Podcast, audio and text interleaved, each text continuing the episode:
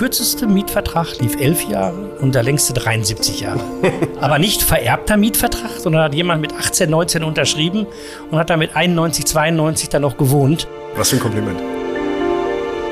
Irgendwie habe ich so das Gefühl, dass es hier alles unter so einer gewissen sicheren, warmen Glocke ist. Wie so ein eigenes Leben. Verstehen Sie, was ich meine? Ja, ja klar.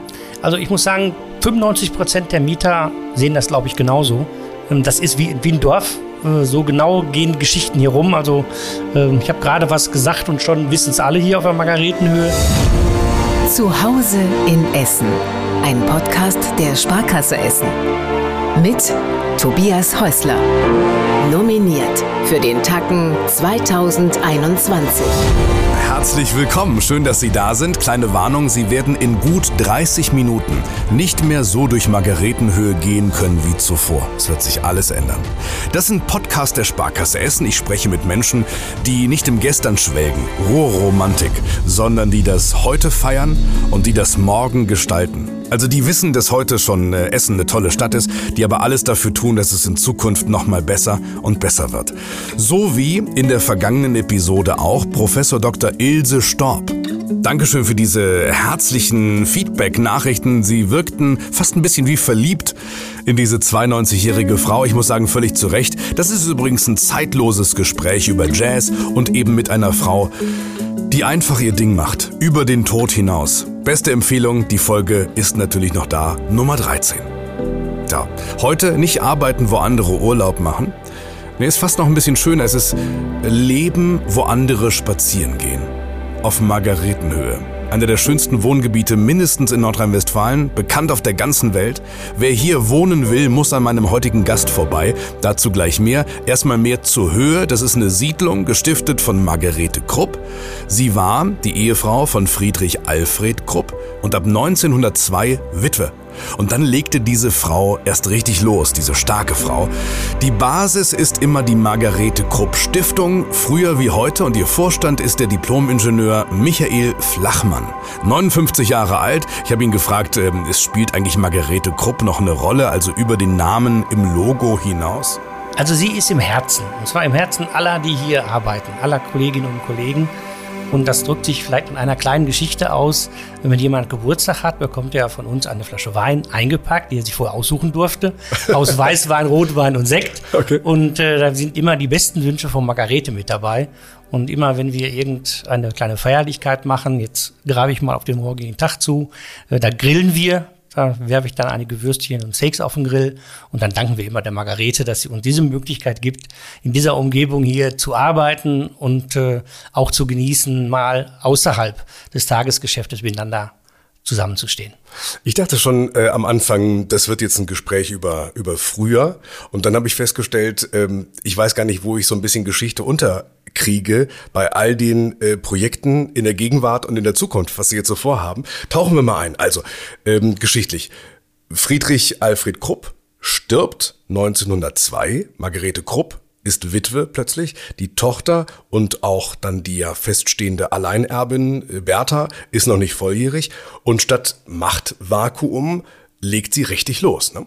Ja, das ist aber typisch für die Frauen von Krupp, die immer den Wohltätigkeitsgedanken im Hintergrund hatten. Also immer gab es auch während der, des Lebens des jeweiligen Ehepartners immer die Möglichkeit, bestimmte Dinge umzusetzen. Und das war der Margarete auch äußerst wichtig. Künstlerisches, Soziales war wichtig. Genau, genau. Es war ja auch hier eine Künstlersiedlung. Also sie hat auch Künstler hier hingeholt, weil sie das für einen wichtigen Punkt hielt. Aber vor allem hat sie am Anfang ausgewählt, wer ist denn der richtige Architekt? Und da hat sie einen jungen Baumeister geholt, der eine, ein Arbeitergebäude gebaut hat in Darmstadt, den Georg Mettendorf, und ähm, hat deshalb auch einen Jungen ausgewählt, weil sie wollte, dass das, was konzipiert wird, vom ersten Tag an für den gesamten Denkmalschutzbereich und den umliegenden Bereich dann auch weiterhin von einem Architekten geplant wird. Der hat doch Jahrzehnte dran gebaut, ne? Ja, der hat Jahrzehnte dran gebaut und er hat nicht nur, sag mal, als Architekt gewirkt, so wie man heute den klassischen Berufszweig definiert, sondern hat Städtebau mit betrachtet, hat den Grünanteil mit betrachtet und hat auch das Mobiliar mit betrachtet. Also auch Fenstergriffe hat er entworfen, Möbelstücke hat er entworfen. Ähm, er war ganzheitlich denkend Ja, jetzt haben sie den Salat, jetzt haben sie ständig äh, Busse hier mit äh, Touristen und Chinesen und Städteplanern. Ja, das stimmt. Ich habe auch schon mal Chinesen hier geführt über die Margaretenhöhe. Das war dann ganz, ganz witzig. Ich habe dann wir haben uns dann hinterher abgestimmt. Ich habe das meiste in Englisch sagen können und dann wurde von Englisch ins Japanische beziehungsweise in dem Fall ins Chinesische übersetzt.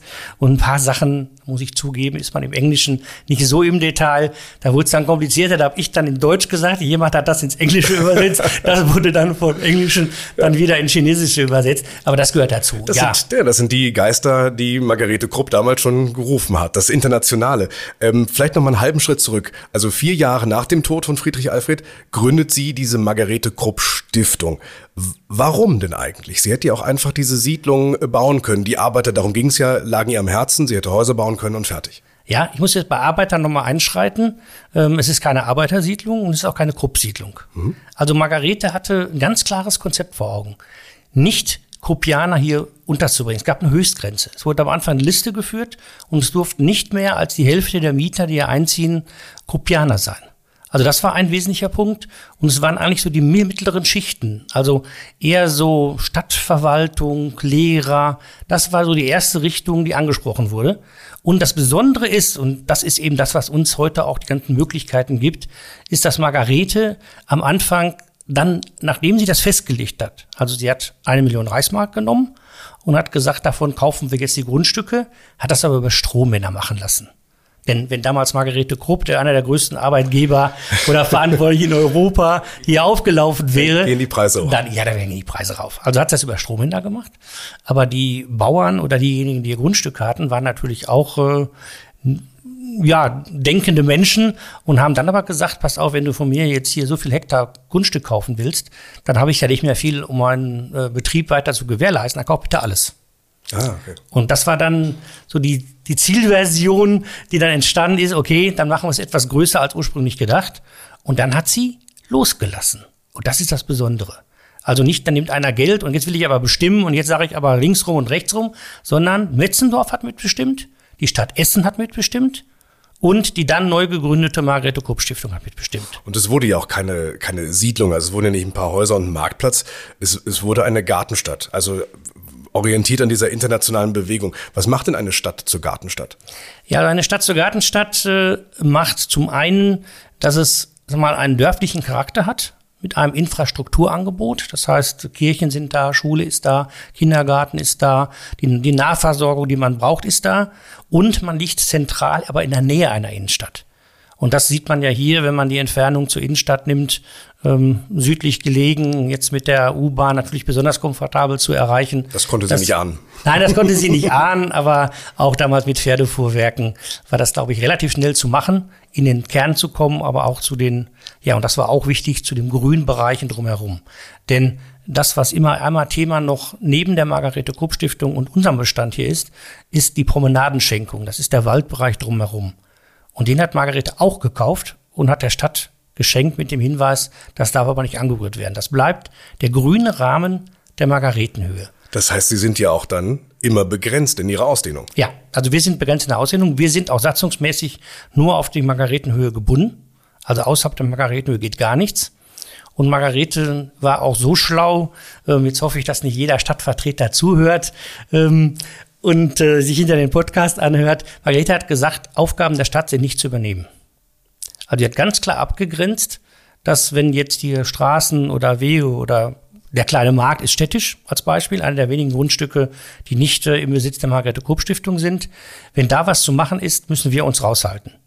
Weil ihr dann irgendwie klar war, äh, wenn sie so eine tolle Stiftung einrichtet, die jetzt sich um alles kümmert und ich nenne das immer stadtteilprägend hier unterwegs ist, äh, dann sagt die Stadt, ja klasse, da haben wir schon mal eine gewisse Fläche, die wir gar nicht mehr in Schuss halten müssen, sondern das macht die Margarete Stiftung. Aber das ist uns auch schon satzungsmäßig von Margarete untersagt.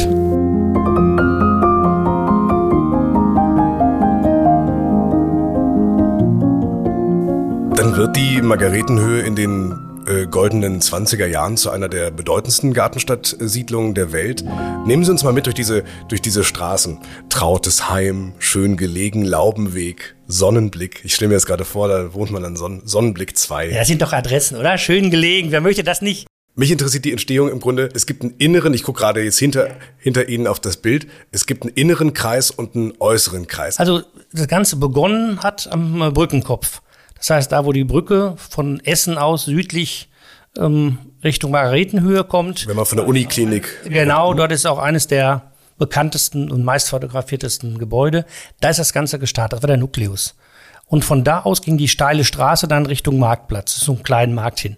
Das war der erste Teil. Und dann ist man von da links und rechts von diesem Startbereich aus weitergegangen. Das heißt, dann an der Waldlehne entlang und gleichzeitig an der Sommerburgstraße. Wie viele Menschen wohnen hier und sind es weiterhin diese 50 Hektar, die Margarete Krupp damals vorgesehen hat? Es ist mehr geworden durch die neue Höhe. Also wir haben 3100 Wohnungen und 70 Gewerbeeinheiten, die wir hier verwalten. Das ist etwas mehr als zwei Drittel des Gesamtbestandes der Margaretenhöhe. Und wenn man jetzt so von zwei Richtung drei äh, Personen pro Haushalt ausgeht, dann sind wir irgendwo bei 6700 Menschen. Klar ist, finde ich für mich persönlich, Margaretenhöhe kennt eigentlich nur zwei Arten von Menschen. Einmal äh, die Leute, die hier leben und die Leute, die durch die Straßen gehen und sagen, hier müsste man leben.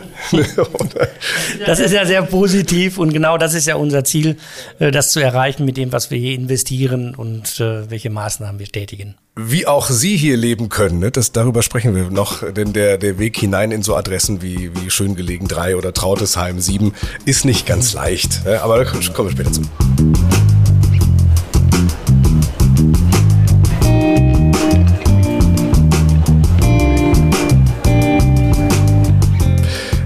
Wer sind Sie denn, Herr Flachmann? Ich habe gelesen, äh, verheiratet, zwei erwachsene Söhne, schrieb die äh, Watz bei Amtsantritt vor fünf Jahren. Das hat sich nicht geändert. Sich nicht also die Söhne sind immer noch erwachsen und ich bin auch immer noch verheiratet. Ähm, das ist, äh, wird sich aus meiner Sicht auch erstmal nicht ändern. Gut, die Söhne bleiben erwachsen, bleiben verheiratet. Ich äh, verlasse auch wieder die privaten Themen. Ähm, ich persönlich finde es so witzig. Ich würde Sie gerne fragen, was ich gerne frage, was Sie an der Aufgabe gereizt hat. Aber ich kann das kaum fragen, weil es für mich so völlig klar ist. Das hätte ja sogar mich gereizt. Ja, ich muss sagen, ich komme ähm, von den großen Wohnungsunternehmen. Also ich war äh, viele Jahre bei ähm, Unternehmen, die jetzt in der Vonovia aufgegangen sind also bei Viterra, also ursprünglich für Bavon, bin ich als Bauleiter angefangen, hab dann, bin dann irgendwann gefragt worden, ob ich in Zentralbereiche kommen soll und eher strategisch noch planen soll als Schnittstelle zur Bewirtschaftung. Und das habe ich dann gerne wahrgenommen. Ist man auf Sie zugekommen hier? Hat man Sie irgendwie gefunden. Ja, genau. Man hat mich dann gefunden. Danach war ich bei der Viva West, dann sind wir auch gleich durch mit den wesentlichen Etappen. Da habe ich die Technik geleitet. Und ähm, dann hat man irgendwann hat mich ein Headhunter angerufen und hat gesagt, Herr Flachmann, äh, haben Sie nicht Lust, Vorstand in einer kleinen Gesellschaft zu werden? Da sage ich, wie groß ist die denn? Da sagte der, ja, so 3000 Wohnungen. Da habe ich gesagt, hm, eher, eher schwierig. Da sagte der dann, das weiß ich ganz genau, ja, aber das ist eine besondere Gesellschaft. Das ist nicht irgendeine mit 3000 Wohnungen. Da habe ich kurz überlegt, dachte der ist auch eine ganz besondere Form der Immobilien. Wir sind ja eine Stiftung und das äh, sind wir einmalig in Deutschland in der Größe. Und äh, dann hat mich das gereizt, habe ich ein erstes Gespräch geführt und da ging das relativ schnell, als ich hier saß. Können Sie sich noch an den Moment erinnern, als Ihnen gesagt wurde, dass es sich um die Margarete Krupp Stiftung handelt? Ja, durchaus. Also das sind so bestimmte Dinge, die man einfach noch im Kopf behält. Ich weiß auch, wo ich gesessen habe bei uns im Haus, auf der Treppe. Und äh, dann wurden die Andeutungen so konkret, dass ich dann auch wusste, es ist die Margarete Krupp Stiftung. Und dann habe ich auch direkt gesagt, also da würde ich gerne ein Gespräch führen und gucken, welche Aufgaben dahinter stehen und äh, was man hier managen kann. Und in den anderen Unternehmen waren immer sehr spannende Aufgaben. Also Viva West ist ein tolles Unternehmen, keine Frage. Und äh, als Bereichsleiter hatte man auch eine große Truppe und konnte auch vieles machen, aber man konnte nicht wirklich ganzheitlich was bewegen. Und das hat man natürlich hier als Vorstand, wenn man dann auch noch alleine als Vorstand unterwegs ist, hat man sehr viele Möglichkeiten, eine Richtung zu finden und eine Idee zu. Und Sie haben ja genug Themen äh, gerade schon äh, vor Augen, was wir alles hier machen. Und dann kann man das auch wirklich umsetzen. Und der Aufsichtsrat spielt da mit. Und das ist der nächste Vorteil, den die Margarete Kupp Stiftung bietet. Sie erinnern sich noch, wo Sie saßen, als Sie davon erfahren haben, dass es um die Margaretenhöhe geht. Äh, haben Sie sich dann die Zeit genommen? Sind Sie dann einfach mehr oder weniger heimlich oder vielleicht mit Ihrer Frau äh, vor jedem weiteren ersten Gespräch erstmal hierher gefahren? Ja, klar. Ja, durch die also, Straßen gegangen? Ja, logisch. Mal reingeguckt also, in die Wohnzimmer? Nein, die Wohnzimmer habe ich nicht geguckt, äh, aber durch die Straße bin ich gegangen. Also man kannte die Margaretenhöhe Ähm, ich wohne ja auch im Ruhrgebiet und bin Kind des Ruhrgebiets. Aber man geht doch nochmal anders ja, durch, wenn man weiß, dass. Ja, man, man geht anders durch, auch so mit der Frage, was würde ich anders machen? Ja, ja, ja. Also man staunt wieder und freut sich, äh, überhaupt hier die Gebäude zu sehen und die ganzheitliche Siedlungsstruktur zu sehen. Und man weiß natürlich nicht, jedes Gebäude, also klar, hier in dem Denkmalschutzbereich weiß man, dass alles der Mariette Krupp Stiftung gehört. Aber ansonsten als Außenstehender weiß man ja nicht jedes Gebäude.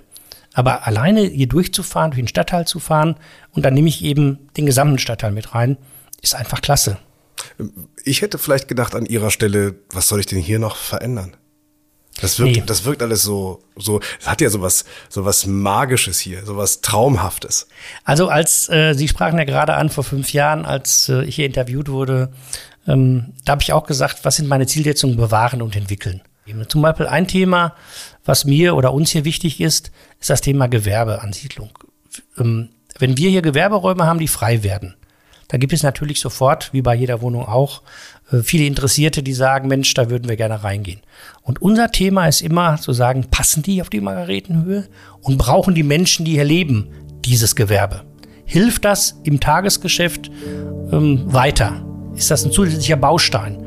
Und das sind so Themen, die immer wieder anstehen, wo wir immer wieder gucken, was können wir tun und wie können wir auch die Wohnungen und die Gewerbeobjekte den heutigen Anforderungen anpassen.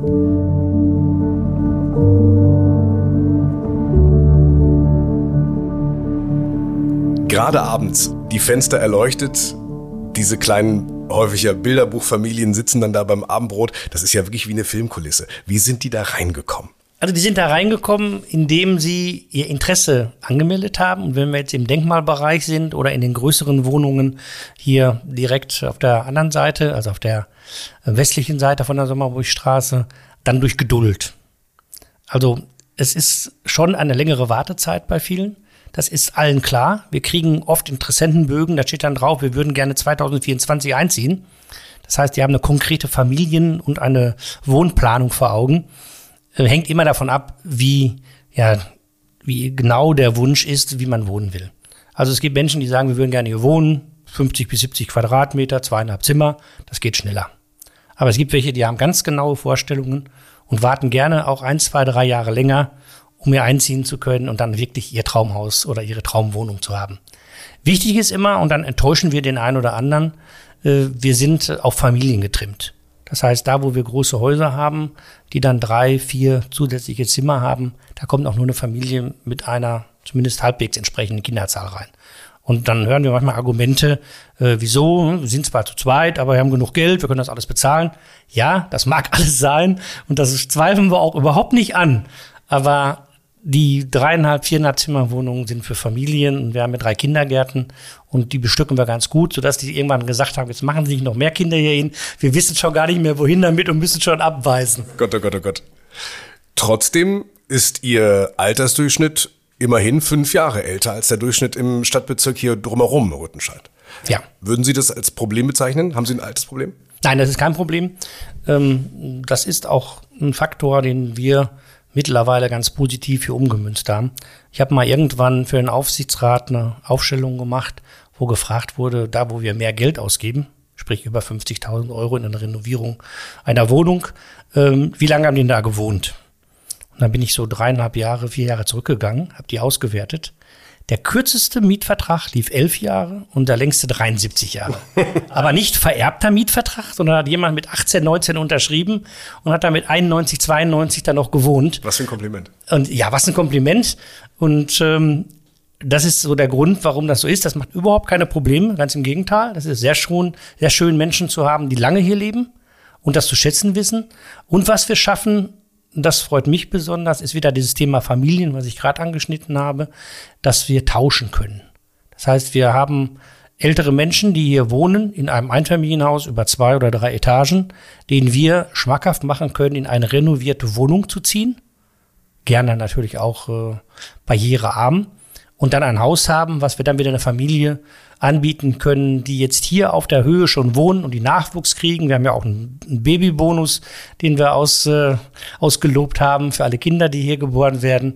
Und dann können wir durch einen Tausch, manchmal auch durch einen Ringtausch, äh, zwei Familien oder zwei Mietparteien glücklich machen. Und deshalb gerne lange hier bei uns wohnen bleiben. Das heißt, ähm, jemand, der für Sie der ideale Mieter, die ideale Mieterin ist, ist jung und freut sich auf eigene Familie. Genau. Und liebt die Margaretenhöhe, so wie wir die auch lieben, und bleibt uns sehr lange erhalten. Was gibt's denn für ein Baby? Baby-bonusmäßig? Ein Monat. Monatsmiete. Okay, ach ja gut. Ich fühle hier übrigens, wenn ich so durch diesen Stadtteil gehe, ähm, dass die Margaretenhöhe gar nicht aus Häusern besteht oder aus ähm, Menschen besteht, sondern irgendwie, ich, so, so empfinde ich das, ähm, aus einem Gefühl. Also so einer gemeinsamen Idee. Das klingt vielleicht so ein bisschen esoterisch, aber irgendwie habe ich so das Gefühl, dass es hier alles unter so einer gewissen sicheren, warmen Glocke ist. Wie so ein eigenes Leben. Verstehen Sie, was ich meine? Ja, ja klar. Also ich muss sagen, 95 Prozent der Mieter sehen das, glaube ich, genauso. Ähm, deshalb äh, schreibt Frau Mersch in ihrem Blog auch immer vom Dorf, vom schönsten Dorf. Ähm, das ist wie, wie ein Dorf. Äh, so genau gehen Geschichten hier rum. Also ähm, ich habe gerade was gesagt und schon wissen es alle hier auf der Margaretenhöhe. Nicht alle lieben es, aber zumindest wissen es alle. Und so geht es bei den Mietern auch. Aber es gibt auch welche, die hier wohnen und denen das zu viel ist, diesen, dieses, dieses Gemeinschaftsdenken. Okay, das, das wäre meine Frage. Wann passe ich nicht in dieses gefühlte System Margaretenhöhe? Also wenn ich in der Nutzung, gerade jetzt, wenn ich Gartengrundstücke habe, meiner Nutzung nicht äh, in der Lage bin, meinen Nachbarn nebenan, der anders nutzt, zu ertragen, dann passe ich hier nicht hin. Ähm, wenn ich zurückgezogen leben möchte und mein Ding mache, ist das völlig in Ordnung. Es gibt viele, die, die lieben es hier zu sein, aber möchten gerne für sich bleiben in ihrem privaten Umfeld. Die kommen nach Hause von der Arbeit und möchten dann in ihrer Wohnung sein, mit ihrer Familie oder auch alleine und gut ist. Die passen völlig genauso hier hin wie diejenigen, die gerne mit dem Nachbarn kommunizieren und die dann hinter den Häuschen, wir haben ja bei den Vierfamilienhäusern ein Grundstück, eine Fläche, die wir so vier teilen könnten und wo dann jeder seinen eigenen Part hat, die oft auch ja fast überall die Grenzen weggenommen haben und dann auch gemeinschaftlich Flächen nutzen. Ähm, das ist wunderbar, aber wer das nicht möchte, ist auch in Ordnung. Aber diejenigen, die sich daran stören, dass andere dieses Gemeinschaftsgefühl wollen, die sind hier nicht so gern gesehen.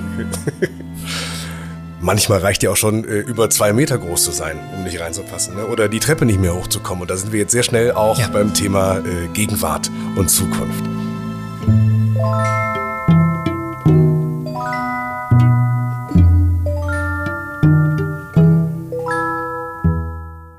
Irgendwann könnte es ja wirklich heißen, sieht schön aus, aber wohnen kannst du da nicht wirklich. Ne? Also ihre Aufgabe ist ja, diese Siedlung über 100 Jahre alt immer wieder dem, dem Heute und dem, dem Morgen anzupassen. Welche Punkte sind denn im Bestand mit dem höchsten Denkmalschutz, den man sich, glaube ich, vor UNESCO-Welterbe zumuten kann, äh, überhaupt noch entwickelbar? Also erstmal nochmal den Hinweis, ich hatte ja vorhin über die 3100 Wohnungen gesprochen. Wir reden über ein Drittel, was im Denkmalschutz ist. Also rund 1000 Wohnungen sind Denkmalschutz. Ach so, ich dachte das ganze Ding. Nein, nein, nein. 1000 Wohnungen sind Denkmalschutz. Wenn wir jetzt ein Bild hätten, könnte ich Ihnen an dem Stadtteil zeigen. Also das, was, wie gesagt, östlich der Sommerburgstraße ist und dann bis zu dem Tusem Sportplatz geht und in der Waldlehne hinten wieder zurückgeführt, das ist Denkmalschutz. Und alles andere, was daneben, wo Wege zum Beispiel sind, ist kein Denkmalschutz. Und die neue Höhe oben logischerweise auch nicht, der Bereich. Und wir reden also immer über 1000 Wohnungen. Im im Alter selbstbestimmt leben zu können, das ist so das, das eine, wenn es um geht, was ich, ob ich jetzt einen Treppenlift oder sowas einbaue. Ähm, aber auch junge Familien haben ja Ansprüche. Ne? Digitalisierung, Nachhaltigkeit ist ein großes Thema gerade, ähm, auch im Wahlkampf gewesen. Ich zum Beispiel wohne im Denkmal, Solaranlage, da heißt es, sowas geht nicht. Sie denken aber solche Themen Nachhaltigkeit ähm, als, als Konzept. Was ist ja. ENQM. Ich wollte Sie jetzt nicht unterbrechen, sonst hätte ich sofort gesagt, nein, das geht doch mit dem Denkmalschutz. Sehen Sie? Äh, denn ENQM ist genau dieses Beispiel. Das ist ein Objekt, ein Verbundvorhaben. Und Verbundvorhaben heißt mehrere Beteiligten. Das sind einmal wir, die den Bestand haben. Das ist äh, die Uni Stuttgart, das ist die EWTH Aachen und das Gaswärmeinstitut hier in Essen. Und wir vier haben zusammen einen Förderantrag gestellt, den das Bundeswirtschaftsministerium unterstützt und dementsprechend genehmigt hat. Und da geht es darum, fünf Objekte, Häuser oder Wohnungen so umzubauen, dass sie zukunftsfähig sind. Und das hat immer drei Richtungen. Das ist einmal ähm, Energieerzeugung, das ist Minimierung des Energieverbrauchs und das ist die Energiesteuerung. Und diese drei Komponenten haben wir in diesem Projekt auch berücksichtigt. Bedeutet, eines der Kernthemen sind Solardachsteine. Und diese Solardachsteine haben sowohl ein Photovoltaikelement als auch ein Solarthermie-Element. Das heißt, es wird Wasser beziehungsweise Glykol als, als Stoff erwärmt und dementsprechend der Heizung zugeführt, ähm, um eben ja kostenlos von der Natur Energie zu bekommen. Das klingt ja so, als wenn ich mit meiner Denkmalschutzkollegin nochmal sprechen sollte. Das äh, klingt so, aber die Prototypen, die ersten Pfannen, die es überhaupt gibt, die hergestellt worden sind, liegen bei uns auf dem Dach, weltweit. Ach.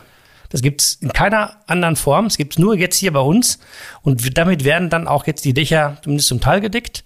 Das ist Teil dieses Forschungsprojektes und das war wirklich sehr aufwendig.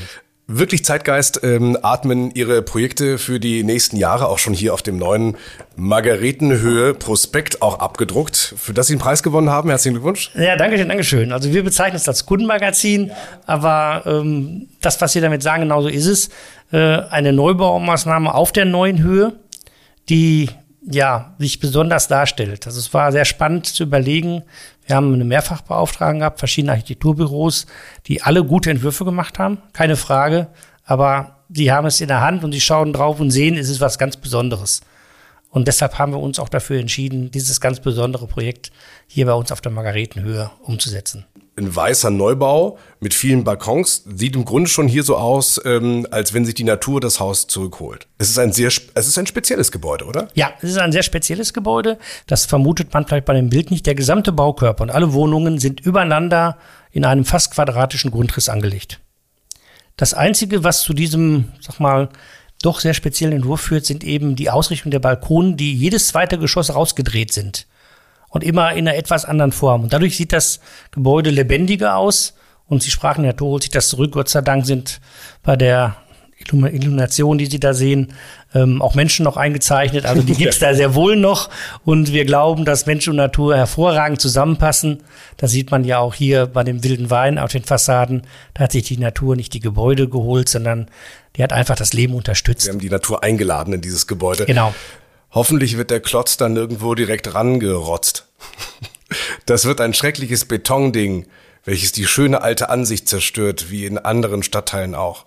Na, wo, wo schreibt man sowas? Erraten Sie das? Ja, das ist aus dem Blog, da bin ich ganz sicher. Nee, das ist Facebook. Ach, das ist Facebook, ja. Stumpf Social Media. Das ist, das ist ähnlich. Da muss ich sagen, äh, es fällt mir immer noch schwer, aber ich schaffe das, ja. äh, das, sowas zu ignorieren. Also es ist wirklich schwierig. Ich sehe das jetzt auf, äh, oder ich lese das auf Facebook, ich lese das in Blogs, ich lese das an anderen Stellen.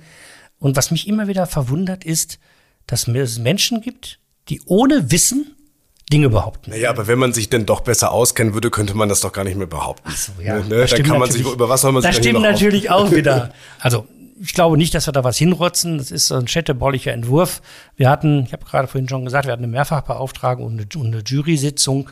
Und in der Jury hat man einstimmig einstimmig sich für dieses Konzept entschieden, weil auch Städtebau, baulich haben wir dort ja Einzelgebäude, die hochgeschossig sind. Aber natürlich, wenn man mal so ein bisschen in die Tiefe geht, Wohnen, Margaretenhöhe ganz speziell, das sind auch emotionale Themen. Klar. Die Menschen, die wollen ja nicht nur ein bisschen Ärger machen, die haben ja auch vielleicht auch eine, eine Sorge. Die können sie ihnen aber nehmen. Also das Gebäude sieht ja schon definitiv anders aus als das, was wir als Margaretenhöhe im Kopf haben, wenn wir den Begriff hören. Wir wollen mit dem Objekt auch Wohnraum schaffen. Das heißt, die Geschossigkeit ergibt sich dadurch, dass wir dort Sozialwohnungen bauen, öffentlich gefördert bauen. Wir werden neben der Kita im Erdgeschoss im ersten OG eine Demenz-WG einrichten und eine Tagespflege noch mit unterbringen an der Stelle. Und insofern ist es einfach der Bedarf, der hier ist, der Wunsch der Menschen, auf die Maretenhöhe zu kommen und auch bei so einer Demenz-WG Menschen, die irgendwann mehr Hilfe brauchen, im Tagesgeschäft nicht wegzutreiben aus der Margaretenhöhe, sondern ihnen hier einen Platz zu geben, wo sie leben können. Und das ist eben auch die Frage nach, wollen wir ganz viel Grundstück, ganz viel Grün vernichten oder wollen wir an einem Standort lieber zwei Geschosse höher bauen und äh, die Menschen, den Menschen hier einen Platz zum Wohnen geben? Ja. Nimmt eigentlich schon viel zu viel Platz ein, aber hier steht nicht hingerotzt, sondern drangerotzt. Ah, okay. Das heißt, ich glaube, da ist auch die Nähe zum Alten gemeint. Ja, okay, also das ist ein eigenständiges Gebäude. Das ist nicht angebaut, das ist schon mal das eine. Und äh, die Nähe zu den weiteren Gebäuden ist im Wesentlichen zu dem nächsten Hochgeschosser. Okay. Das heißt, wir haben keine Nähe, also außer zu dem Kindergarten, der jetzt noch da ist, dieser Flachbau, die ziehen ja dann rüber. Ähm, gibt es kein direktes Gebäude in unmittelbarer Nachbarschaft. Also auf der anderen Seite ähm, der Straße, ähm, dort gibt es die Viergeschosser mit Satteldach Aber es ist nicht so, dass in einem Siedlungsbereich, den Sie jetzt hier gegenüber sehen, plötzlich so ein Gebäude steht, sondern das ist eine logische Weiterentwicklung der Punkthäuser, die dort stehen. Und äh, trotzdem findet das Anklang. Und wir hatten in der Jury äh, auch den Herrn Harter, den Sie auch äh, in Ihrem Podcast in einer Folge hatten. Und der war auch sehr begeistert. Denn wir wollen nicht alle Flächen auf der Margaretenhöhe, die theoretisch Baurecht genießen würden, bebauen. Also wir wollen den Grünbereich zwischen den Häusern lassen und nicht so nachverdichten, wie es theoretisch gehen würde. Das wäre alles möglich. Ja, das ist wäre deutlich mehr möglich. Ach, interessant.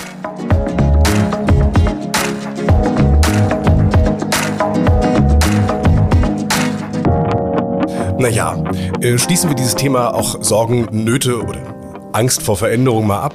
Sie könnten bald, sollten Sie welche haben, Sorgen und Nöte, Sie könnten sie bald ertränken wie wir Journalisten das ja in der Regel machen. Ähm, der Unterschied ist nur, wir trinken allein, sie bauen sich eine, was ist das, ein, ein Weinlokal mit kleinem Bistro. Also es gibt endlich Bewegung in Sachen Kiosk, Sommerburgstraße ähm, 86. Also der Kiosk wird äh, erweitert. Also einige Wände werden weggenommen von dem Kiosk, einige, eine Wand bleibt zumindest erhalten und daraus wird ein neues Gebäude.